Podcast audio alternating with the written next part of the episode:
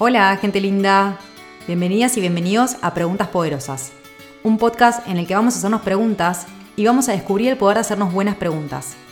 Soy Maga Recaborde, licenciada en nutrición, coach ontológico profesional y sobre todo una curiosa de la vida, de mí misma y de la gente que quiero. En este espacio te voy a compartir preguntas que marcaron un antes y un después en mi vida y preguntas que marcan un antes y un después en mi día a día. Espero que te gusten y sobre todo que tengas muchas ganas de respondértelas porque como dice un dicho, la calidad de tu vida depende de la calidad de las preguntas que te haces. ¿Empezamos? Hola Lee. Hola Max, muchísimas gracias por invitarme, estoy feliz. Gracias, un placer para mí. Un placer de verdad, Lee, tenerte aquí. Eh, me encanta porque creo que, si mal no recuerdo, el primer episodio que hago con una colega nutricionista y que estamos en la misma en el sentido de enfoque de alimentación intuitiva, así que este capítulo va a ser muy, muy interesante. Me encanta y me encanta el tema aparte. Sí, bueno, por si alguien es la primera vez que escucha mi podcast, yo le llamo preguntas poderosas porque digo que las respuestas a esas preguntas son poderosas y seguramente te pasó, o al menos así me llega a mí esta consulta de cómo ¿Cómo hago para sentir el hambre real? O, no siento el hambre real, ¿cómo puedo hacer para sentirlo? No sé si alguna vez te pasó con tus pacientes, Lee, que te dicen eso. Sí, sí, sí, muchísimos. Es como, eh, ¿cuándo es hambre? ¿Cuándo no es hambre? ¿Qué tipo de hambre es? ¿No? Y sobre todo más, porque creo que el hambre está súper satanizada, mm. ¿no? O sea, como, entonces hay que inventarnos que no es hambre para decir que existe un hambre real, pero yo creo que todas las hambres eh, es importante que las reconozcamos como válidas porque todos expresan diferentes necesidades.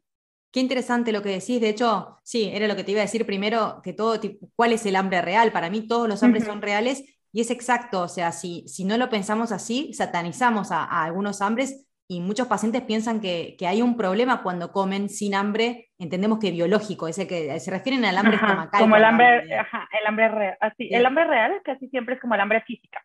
Claro, exactamente. Por eso, ¿qué es el hambre para vos, Lío? ¿Cómo le explicarías a, eh, charlemos juntas, digamos, de este tema como si estuviésemos en conjunto atendiendo a un paciente? ¿Qué le dirías que es el hambre? ¿Qué, cómo lo interpretas vos al hambre?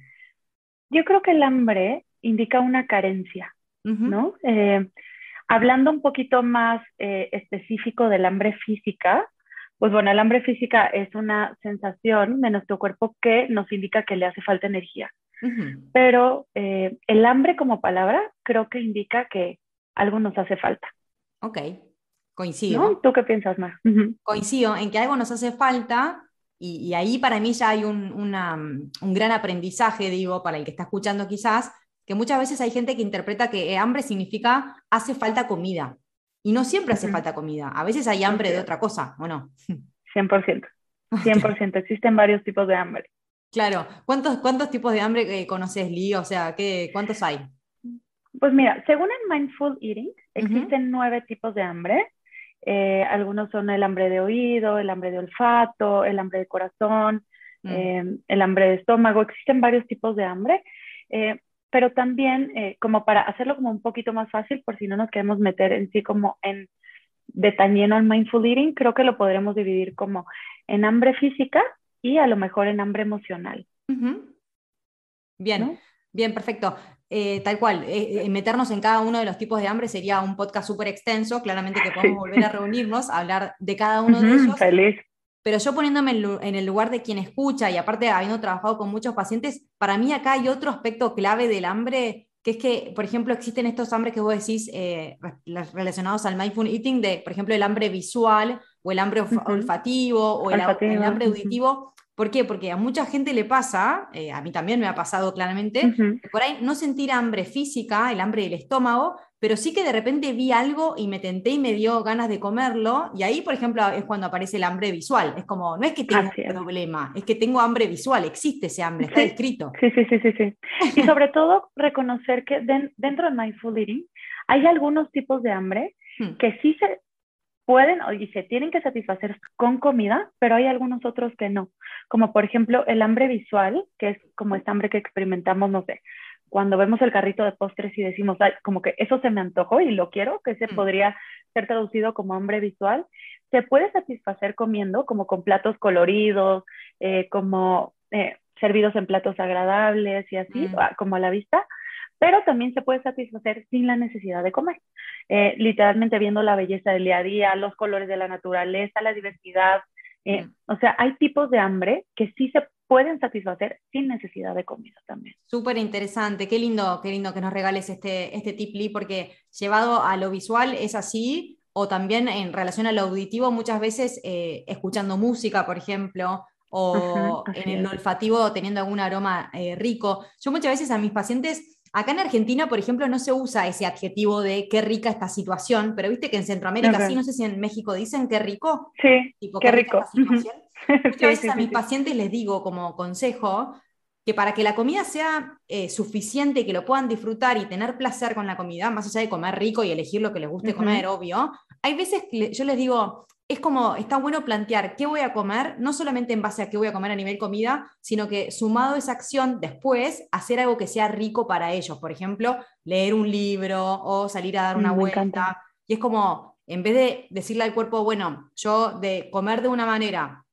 te voy a decir, listo, ahora tenés que bajar la cantidad de comida, supongamos, a, eh, tal cantidad y no te voy a dar nada en, reemplazo, es como que tu cuerpo dice, che, o sea, cambió mucho la situación de comer de determinada manera a que me saques comida y no me des nada extra, es como muy brusco el cambio.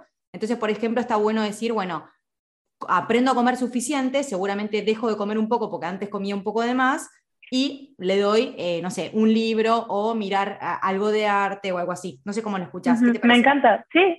Y también ahorita se me ocurre más que hacer el tiempo de comer como una experiencia, ¿no? Algo especial, o sea, como desde la preparación, no sé. A mí me encanta poner música mientras estoy cocinando, o sea, como hacer todo un lugar agradable. Total. Bueno, no por nada a, quien le guste salir a comer afuera, por ahí lo ve ahora con este ejemplo, de que muchas veces cuando salimos a comer afuera hay música, el lugar es distinto, entonces nuestros ojos están como, eh, sí, como que se ven atraídos por, por un, contexto distinto. Por la experiencia. Eh, está súper bien presentado el plato, o sea, todo lo sensorial obviamente que atrae. Bueno, ahí están todos estos hambres de, mindful eating. Para quien esté escuchando, ya seguramente están como, ah, eso a mí me pasa, ¿no? Sí, sí, sí, sí. Hay otros hambres como hambre de boca, como hambre de estómago. Claro. Hay un tipo de hambre que a mí se me hace como el más como difícil, que es el hambre celular o corporal. Y es el hambre que te pide tipo nutrientes específicos, que este puede ser muy claro a lo mejor cuando estamos enfermas o como en, en embarazo o en lactancia también. Y, y, es el tipo de hambre que atiendes como antojos específicos. Luego también está como esta hambre mental y es este hambre que habla de no deberías de comértelo o sí deberías de comértelo. Es el hambre como de que nos dice como la información y que a veces puede ser como como un poco hasta castigador el hambre mental. Luego está el hambre de corazón, que es un hambre que me parece increíble porque es el hambre que va asociada como a recuerdos o emociones que nos remiten a situaciones afectivas pasadas, entonces muy bonita también este hambre. Sí, súper lindo. ¿Y por qué para vos, Lee, es importante eh, conocer estos tipos de hambre o diferenciarlos? ¿En qué, en qué, cómo, cómo tratarías de convencer a la gente de que sea curiosa de sus hambres? ¿Qué le dirías? Sobre todo para, para reconocerlos y atenderlos, porque muchas veces pensamos que tenemos, no sé, un tipo de hambre y realmente no es eso lo que necesitamos.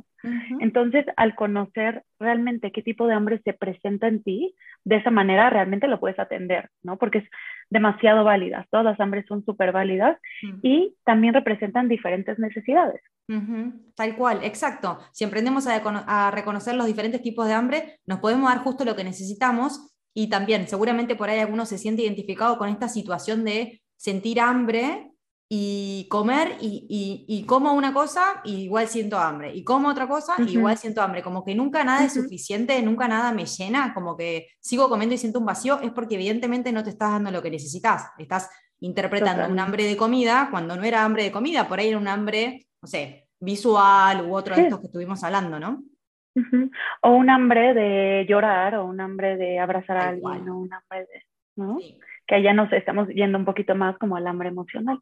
Sí, mira, voy a poner un ejemplo, que si mi paciente me está escuchando, obviamente no voy a decir el nombre, pero se va, después me va a decir, porque ella yo sé que me escucha, fue muy, muy curiosa la situación, le, mm, tuvo un inconveniente con el auto, tuvo como un accidente leve, nada, nada grave, y el, el otro auto le pide los datos de su seguro para hacer como todo el trabajo de, quién pagaba los arreglos y qué sé yo. Y ella eh, es un poco más chica, o sea, que, que el señor, Y el señor se ve que la llama un día por teléfono y se queja de que el seguro de ella no le quería pagar tal o cual cosa. Bueno, ella se pone muy insegura en esa situación y estaba preocupada. Y de repente tenemos consulta y me cuenta que había tenido este accidente y me dice, y más tarde me dice, ay, ¿sabes qué, Mac? Me, de repente no sé por qué, tenía un Nutella, ¿viste el, Nutella? O sea, dando marcas, pero bueno. La Nutella deliciosa. Me, dice, no sé por qué, lo tenía el Nutella, me dice, creo que hace un año que tenía el Nutella, y de repente empecé a comer Nutella, tres cucharadas sin, yo sabía que era sin control, y de repente me di cuenta y me dice, ¿qué estoy haciendo? Y me dice, no sé por qué me pasó. Bueno, cuestión que le pregunto, decime que si yo te digo Nutella, quiero asociar, o sea, si te tenés algún recuerdo y qué sé yo. Cuestión que su abuelo comía Nutella y, ella comía Nutella con él, y su abuelo le digo, ¿qué relación tenías con tu abuelo? Cuestión que el abuelo había cumplido rol de padre, porque el padre viajaba mucho cuando ella, ella era chica, y su abuelo era un, ejemplo de seguridad para ella. Le digo, mirá, qué curioso, que justo en una situación que vos te sentiste insegura, tuviste antojo de Nutella que nunca antes, ese abuelo que necesitabas era seguridad. No, a tu abuelo, más allá si tenés ganas de ver a tu abuelo o no, pero no, fue increíble, ya no lo podía creer. Sí, sí, la, eh, la, este, este tipo de hambre emocional a mí me parece tan bonito mm. porque se me hace como un lugar en donde puedes conocerte muchísimo y descubrir muchísimas cosas, entre ellas qué necesitas en ese momento. Mm. Porque casi nunca es la comida al final, más.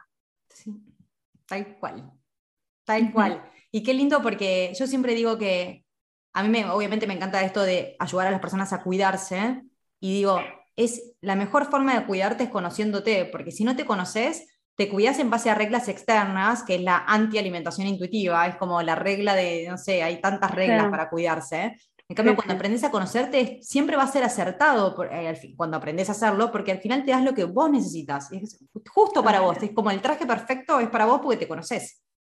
Totalmente. totalmente. Y al final, sí. A mí el hambre emocional se me hace de las más bonitas.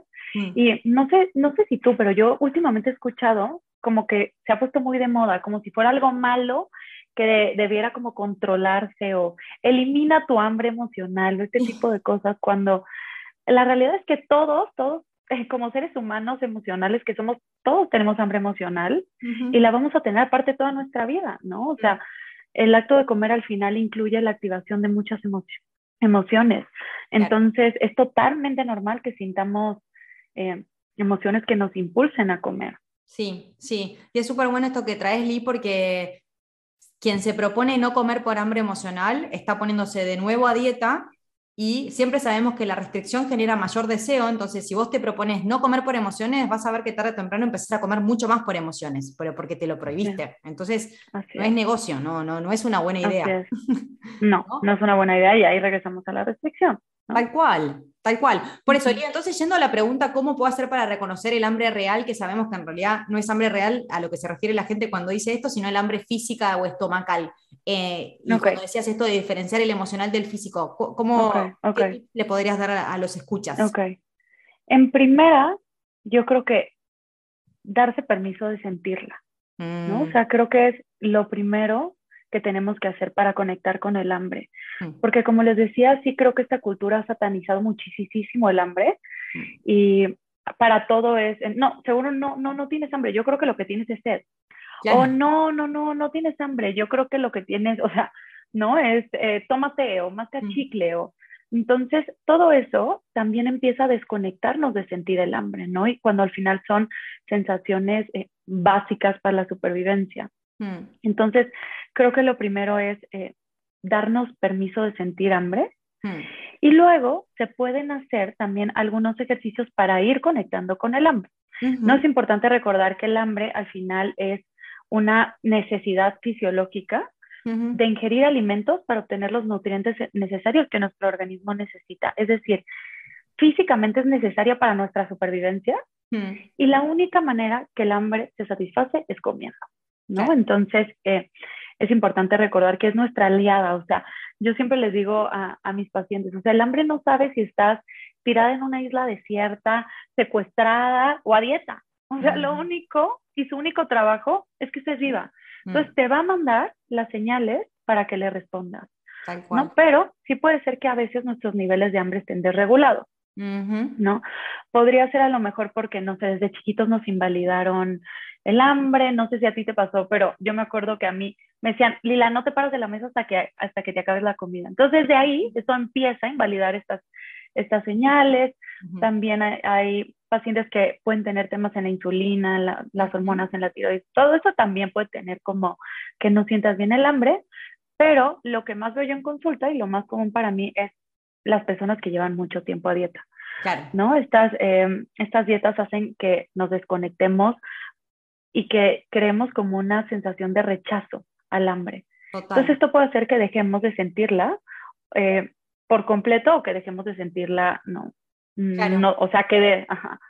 Entonces, eh, ¿Cómo podemos volver a conectar ¿Te puedo decir algo? ¿Te puedo interrumpir? Sí, claro, por favor, por favor. Hablar y me, inspira a decirte algo. algo. Por favor. Con esto que decís como el primer paso, eh, aceptar el hambre, me parece clave. La aceptación siempre es como el primer paso. Y yo pienso que, aparte lo, lo escucho también de sus autoras de la alimentación intuitiva, que dicen esto de nadie se, cuestiona cuando tiene ganas de hacer pis, por ejemplo. No es que decís, ¿por qué otra vez tengo ganas de hacer pis si, si acabo de ir al baño? Y con el hambre, sin embargo, somos como más, eh, se cuestiona mucho. Claramente tiene que ver con la cultura de dieta que piensa que el hambre es enemiga, así como las emociones las planteaba mucho como, como enemigos. Y con mis pacientes lo que, lo que yo veo que les pasa mucho es como se restringen, muchos se restringen y llegan a comer con niveles altos de comida, muchas veces les da miedo tomar malas decisiones eh, cuando tienen hambre y por eso no quieren sentir hambre, porque toman malas decisiones cuando tienen hambre. Yo que les explico, que esto aparte, para mí de nuevo, cuando uno conoce la, biología humana, es mucho más fácil entenderse y no enojarse y tratarse con compasión. Entonces, para quien esté escuchando esto y le pase de tomar malas decisiones cuando tiene hambre alto, es así. O sea, en la parte frontal del cerebro tenemos toda la parte analítica que te dice esto es bueno, esto no es bueno. Cuando tenemos mucho hambre, nuestro cerebro, eh, nuestro cuerpo en realidad, bloquea esa parte frontal, que esa parte se ve en imágenes neurológicas. Eso es lo, lindo y lo certero de, saberlo así. ¿Por qué lo bloquea? Porque tu cuerpo no quiere que vos te tomes el tiempo de pensar qué es bueno y qué no. Es tipo, es momento de comer, estamos en un nivel de hambre alto y ahí la persona... Es modo alerta. Mala decisión y si fue la mejor decisión, fue no, no, ponerte a pensar qué tuviste que comer. Entonces, Totalmente. Si hay ese miedo, en realidad lo que yo le diría es, estás llegando con niveles demasiado altos de hambre y en realidad deberías aprender a conectar con un hambre más temprano, ¿no? Que es lo que vos decías. Más moderada, no tan intensa, claro. Claro, exactamente. Sí, y, en hambre intensa, más, o sea, imagínense que nuestro cuerpo literalmente eh, entra como en, como en reserva, ¿no? Imagínense como el tanque de gasolina, como en reserva, como en amenaza, y va a prender todas las alarmas que tenga para que consigamos comida. Total. No se va a poner a pensar que si esto sería mejor, que si esto no. No, o sea, en el momento que consigamos comida, seguramente vamos a escoger ya lo que sea, en la cantidad que sea rápida, o sea, súper rápido, y eso va a hacer que seguramente comamos eh, mucha más cantidad de comida también de lo que comeríamos instantáneo. Sí, de hecho acá en Argentina hay un dicho, no sé si allá lo conocen, cuando hay hambre no hay pan duro, ¿lo, lo conocen? ¿No? lo había escuchado. Pero sí, totalmente. O sea, totalmente. No, me importa nada, o sea, como pan duro cuando tengo hambre, pero porque es lo que sea. Y es un mecanismo de supervivencia, tal cual. Así es, es tu cuerpo como, como mecanismo, totalmente. Y mm, creo que para volver a sentir el hambre, aparte de darte permiso de sentirla, mm. hay varios ejercicios que pueden ayudar. Por ejemplo, yo hago mucho uno con mis pacientes que es, es eh, ponemos como la escala de hambre, la vamos dividiendo como en Em, escala de hambre leve, escala de hambre moderada, escala de hambre intensa, y luego hacemos ejercicios de cómo siente, cómo sientes tú específicamente el hambre leve, luego cómo sientes tú el hambre moderada y cómo sientes tú el hambre intensa. Para esto, obviamente toma tiempo, es un proceso, pero bueno, es, es, cuestión de hacer como escaneos alrededor del día, por si alguien quiere empezar a hacerlo, también eh, cuando se levante también te puedes preguntar, ok, más o menos en qué nivel de hambre creo que estoy, ¿no? Y, ahí empezar a notarlo y hacer varios escaneos a lo largo del día y con la finalidad de que puedas ver cómo se siente en tu cuerpo el hambre intensa, porque también en, en todo se siente diferente. O sea, yo, por ejemplo, me doy cuenta que yo tengo hambre intensa porque me pongo de muy mal humor. Entonces ya empiezo, o sea, a sentir el mal humor y a mí eso, Lila, o sea, ya te pasaste, necesitas ir a comer. ¿No? ¿Sabes qué me pasa por ejemplo, a mí? Eh, mucha acidez. Cuando ya tengo hambre eh, e intensa, tengo una acidez que digo, ah, no, no, evidentemente estoy con hambre, porque es como mi signo, así lo escucho yo. Sí, sí. Hay personas que tienen sueño, mm. hay personas que les duele la panza, o sea, entonces es importante como ir conociendo y reconociendo cómo, cómo se siente el hambre en cada nivel, mm. para entonces ya no dejar pasar hambre intensa. Claro, me encanta porque aparte decís cómo se siente en ti el hambre leve, el hambre, como es importante en cada uno, porque somos distintos, o sea, y hay veces que la mentalidad de dieta y las dietas también plantean esto de como que todos deberíamos sentir ruido estomacal. Y claro, ¿eh? por ahí hay personas que dicen, yo no siento ruido estomacal, y por ahí estás somnolienta, de mal humor, con difícil la concentración, y eso también es, es signo y síntoma de hambre. Totalmente. Y en consulta me he dado cuenta como de verdad cada quien la siente diferente. Mm. Una vez una paciente me dijo, Lila, no sé, pero creo que lo siento en las manos. Y le digo, pues sí, o sea, ahí está tu señal, ¿no?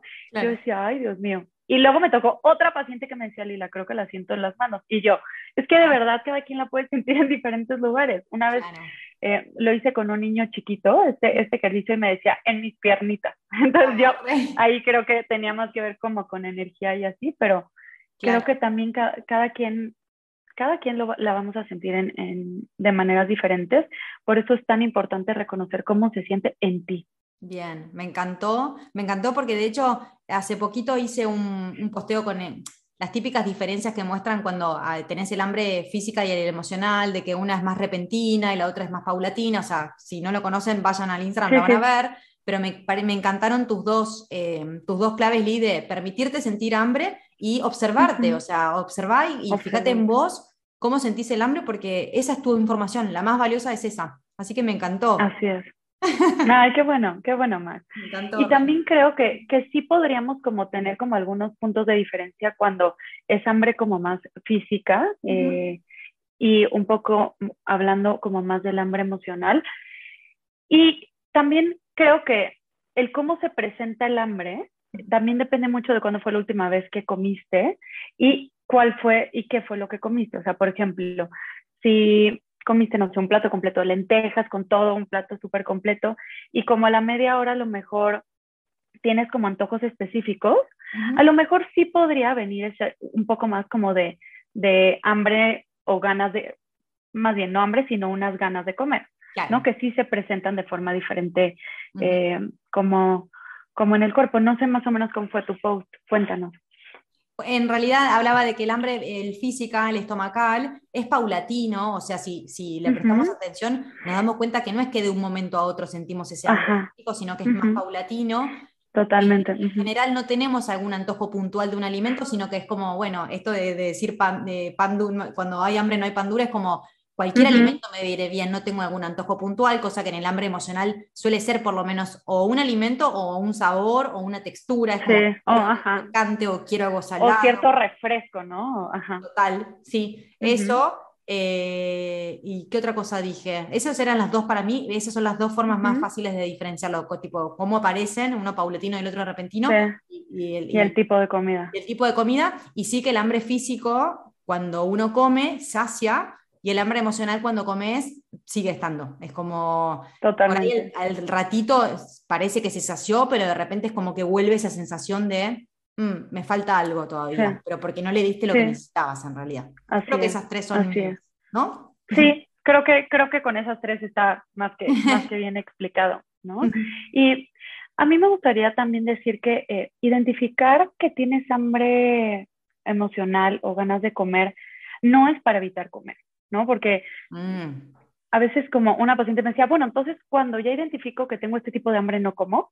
Y no, o sea, mm. eso creo que sería como otra forma como de restricción. Mm. No es para evitar comer, pero muchas veces cuando reconocemos que es este tipo de hambre, entonces nos damos cuenta que lo que necesitamos a lo mejor es descanso, o es un abrazo, o es llorar, o de verdad si tengo hambre y quiero comer, o nada más quiero un chocolate y ya, es totalmente, es totalmente válido. ¿no? Como los dos tipos de hambre son totalmente válido. Lo ideal, claro que es comerlo y hacerlo desde la conciencia. Sí, sí, 100%. Es que yo coincido con vos, Lee. De hecho, para mí también son, obviamente todos los hambres son válidos.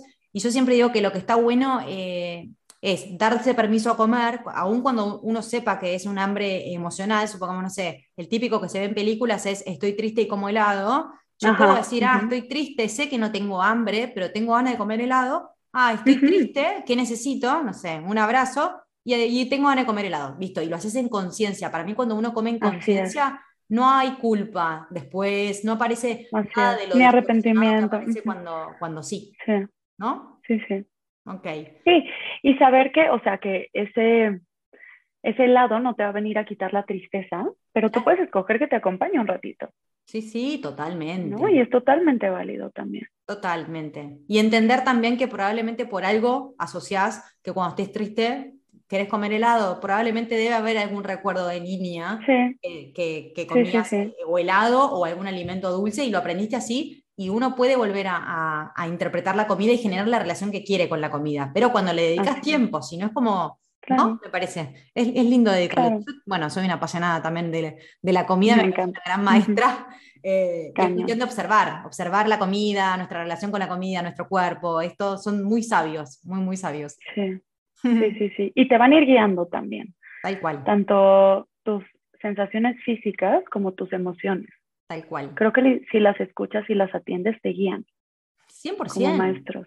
Yo de las emociones siempre digo, para ir cerrando ya, así no nos vamos de temas, de última te invito a otro episodio. Las emociones son como las luces en un tablero de, de, un auto que te avisan que, tal como vos decís, que te estás por quedar sin gasolina. Menos mal que las tenemos. La luz de, no es el problema. El problema es que te falta gasolina o el problema es que te falta compañía o que te falta, eh, no sé, adquirir herramientas, depende de cuál sea la emoción pero la emoción no es el problema, es la, falta de que, activa esa emoción, digamos. Así que cuando las aprendemos a, conocer así, les agradecemos al final, ¿no? Qué lindo, me encanta, sí, yo también creo que son grandes mensajeras. Genial. Bueno, Lee, un placer enorme. Yo siempre digo que cuando Gracias, episodio con invitado vale la pena escucharlo, vale la alegría escucharlo por segunda vez porque fue súper, súper nutritivo, valga nuestra profesión. Te súper agradezco, de verdad. No, gracias a ti. Encantadísima de estar aquí con, contigo y con tu comunidad. Y les mando muchos besos y espero que esto les sirva. Gracias. Liz, si te quieren conocer o algo, como yo igual voy a dejar eh, tus datos en la descripción del episodio, pero ¿cómo es tu cuenta de Instagram o dónde te encuentran? Sí, en Instagram estoy como lila-nutrición. Ok. Para lo que necesiten. Perfecto, genial. Muchas gracias, Mar. Bueno, te mando un beso enorme. Gracias, igualmente. Chao, chao. Bye.